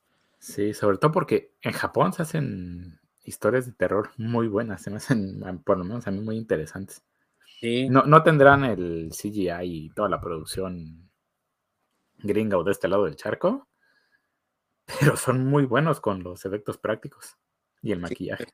no le piden nada a las producciones hollywoodenses, la verdad. ¿eh? Podemos ver en The Grudge y El Aro, cosas así, que realmente no es CGI, sino son efectos prácticos. Son cosas muy simples, pero muy bien hechas. No, y The Grudge, o sea, la neta, quien dice que no le sacó un susto, está mintiendo, güey, ¿eh? No, no, le, no es humano. Revísalo a ver si no es un alien, güey. eh, Orc, tus favoritos así, son ocho episodios, es un chingo, pero si no podemos hacer los ocho, por lo menos tus tres primeros, así que te dices, estos son los tres que tienes que ver sí o sí, güey. Ah, de Pigman, Pigman's Model, es el número uno, me encantó. El de Graveyard Rats y Lote 36. Ah, sí, bien, muy chingón, muy chingón. Fíjate que para mí, yo creo que pondría primero el de la autopsia, Luego el de Pigman's Model, ¿sí? Y Lote 36 también en el número 3. Eso sí, en el último puesto, ahí sí yo sí pondría el de The Viewing, güey. La neta no me gustó tanto, no le agarré mucho la onda a lo mejor, no sé, pero yo pondría ahí e, ese en, en, último lugar, yo diría. Sí, yo también. Es que no, no, no rolaron el, el polvo de hada. y pues eh, no, no, no se pudo disfrutar igual porque no lo rolaron, Entonces, pues, ni modo, no, no se, no se disfrutó, güey. Pero, en fin, tu calificación general, si es que tienes una calificación general para eh, toda la temporada del Gabinete de Curiosidades. Más que un número, sería un no te lo pierdas. Oh, sí. Sí, yo creo que para mí sería eh, así un 9, 9 y medio, sin lugar a dudas. Es algo imperdible de verdad. Como decíamos al principio, ¿no, mi buen orco? Para fanáticos de Guillermo del Toro es un obligado. Para fanáticos del terror no tiene ningún desperdicio. No sé tú qué pienses. Para los que disfrutan de buena televisión, con, como ya dijimos, efectos props, ¿no? Efectos prácticos, pero aparte también sí ya, pues yo creo que también tiene mucho que ofrecer por esa parte técnica. Y para los que son nostálgicos, que también somos nosotros, güey, que recuerdan las historias de Alfred Hitchcock y la dimensión desconocida, pues también tiene para ellos, ¿no? Sí, sí, sí, por eso, más que un número, o sea, así de bueno es que es un no te lo pierdas. Sí, definitivamente, amigos, si no la han visto, corran de una vez ahorita que acaben de ver nuestro programa a ver el Gabinete de Curiosidades de Guillermo del Toro, entre paréntesis, HP Lovecraft. Porque si no es una historia de Lovecraft, está inspirada fuertemente en él y la verdad es que vale la pena, pero así redondamente, ¿no? y de paso, pues muy buena. Denle una leída a los libros de Lovecraft, porque también valen muchísimo la pena. Sí, ahora mira, mira,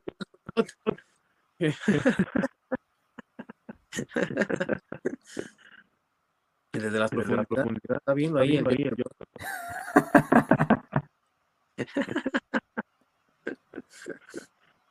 y creo que trae. Sí, retroalimentación. Sí. Y creo que no nos oye. No, es que se puso en el mood. Sí, ¿eh? en el mood tétrico. Muy bien, mi querido Masacre, para cerrar. Exactamente. para darles pesadillas a los videntes. Así es. Así que ya lo saben amigos, si no han visto el gabinete de curiosidades de Guillermo del Toro, es momento de verlo, no, se va a repetir, es de verdad una, eh, una antología de historias imperdibles, bastante bien curada, bastante bien seleccionadas, con excelentes actores, con buenos directores, con producción de primera, uno de los aciertos de Netflix de esta temporada. Y pues, ¿qué más podemos decir, mi querido Orc? Pues simplemente es, una belleza de, programa, ¿eh? La verdad. Sí. Sí, córranlo a ver. Excelente calidad. Excelente calidad, bien. mi querido, muy bien dicho. Corran a verlo. La verdad es que no se van a arrepentir. Y pues muchas gracias amigos por habernos visto el día de hoy. Próxima semana no se lo pierdan porque como buenos mexicanos obviamente vemos televisión en nuestro idioma y no puede faltar que tengamos cierta preferencia y obviamente un poco de conocimiento acerca del doblaje que se realiza en nuestro país, pero no solo en nuestro país, sino también en Latinoamérica. Hay mucho doblaje de buenísima calidad y que se ha hecho en todas partes, desde Candy Candy, que se hizo en Chile, me parece, y todas las nuevas eh, eh, producciones que se hicieron con doblaje de Venezuela, como incluso desde la época de los Tiny Toon, ¿no? Entonces, hay montones de oportunidades de doblaje en Latinoamérica y por algo siempre se ha dicho que el doblaje mexicano es de los mejores y por ello le tenemos que dar un lugar de honor a la mesa aquí en este programa de Desde la Nirvana y vamos a hablar de uno de esos placeres que es escuchar esas voces y decir, ahí está la voz del señor Burns, ahí está la voz de Rano y medio. que no, mi buen Ork. Exactamente, pagarle un buen tributo a los que son actores de voz. Sí. Que hacen un trabajo excepcional. Así es, no estamos hablando de ti, Luisito Comunica, tú chinga tu madre. sí, no, esos improvisados de hoy en día también abusan. Tú no eres Sonic, güey, cállate los hocico. y como lo dijo mi buen Orc, los verdaderos actores de doblaje, vamos a hablar de ellos. Así que no se lo pierdan, amigos, porque va a estar de rechupete ese programa especial de doblaje. Una vez más, quiero agradecer a mis queridos amigos el ya perdido Masacre, seguramente ya en las los seres primigenios se lo llevaron, güey, ahí al horror cósmico. Y, desde acá, desde el horror de Dunwick, ¿no? Acá bien cerquita del Miskatonic, se despide su queridísimo amigo Ding Dong. Y allá en las lejanías, uno de los adoradores del Dagon, mi queridísimo Orc. Saludos al buen Cthulhu. que nos siga viendo, por favor. Patrocínanos. por Dios, por favor. Y bueno, amigos, pues esto ha sido todo por hoy. Les agradecemos su presencia y su preferencia también. Les recordamos que nos pueden encontrar en YouTube para la repetición.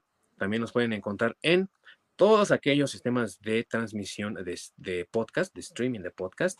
Ahí hay ya varias. Tenemos Anchor, tenemos Spotify, tenemos muchas y vamos a seguir explorando más opciones para ustedes. Y también nos pueden encontrar en Facebook y Twitter como desde el Nirvana Podcast para que nos digan todo lo que quieren ver, todo lo que quieren que hablemos en este programa que hacemos para todos ustedes con mucho gusto. Así que no nos queda más que agradecerles por estar aquí con nosotros hoy y esperarlos la próxima semana para seguir teniendo más aventuras nerdosas. Que no, mi querido Orc. Así es, como tiene que ser. Así que amigos, los esperamos aquí la próxima semana. Gracias por su atención. Córrela, mi querido Orc.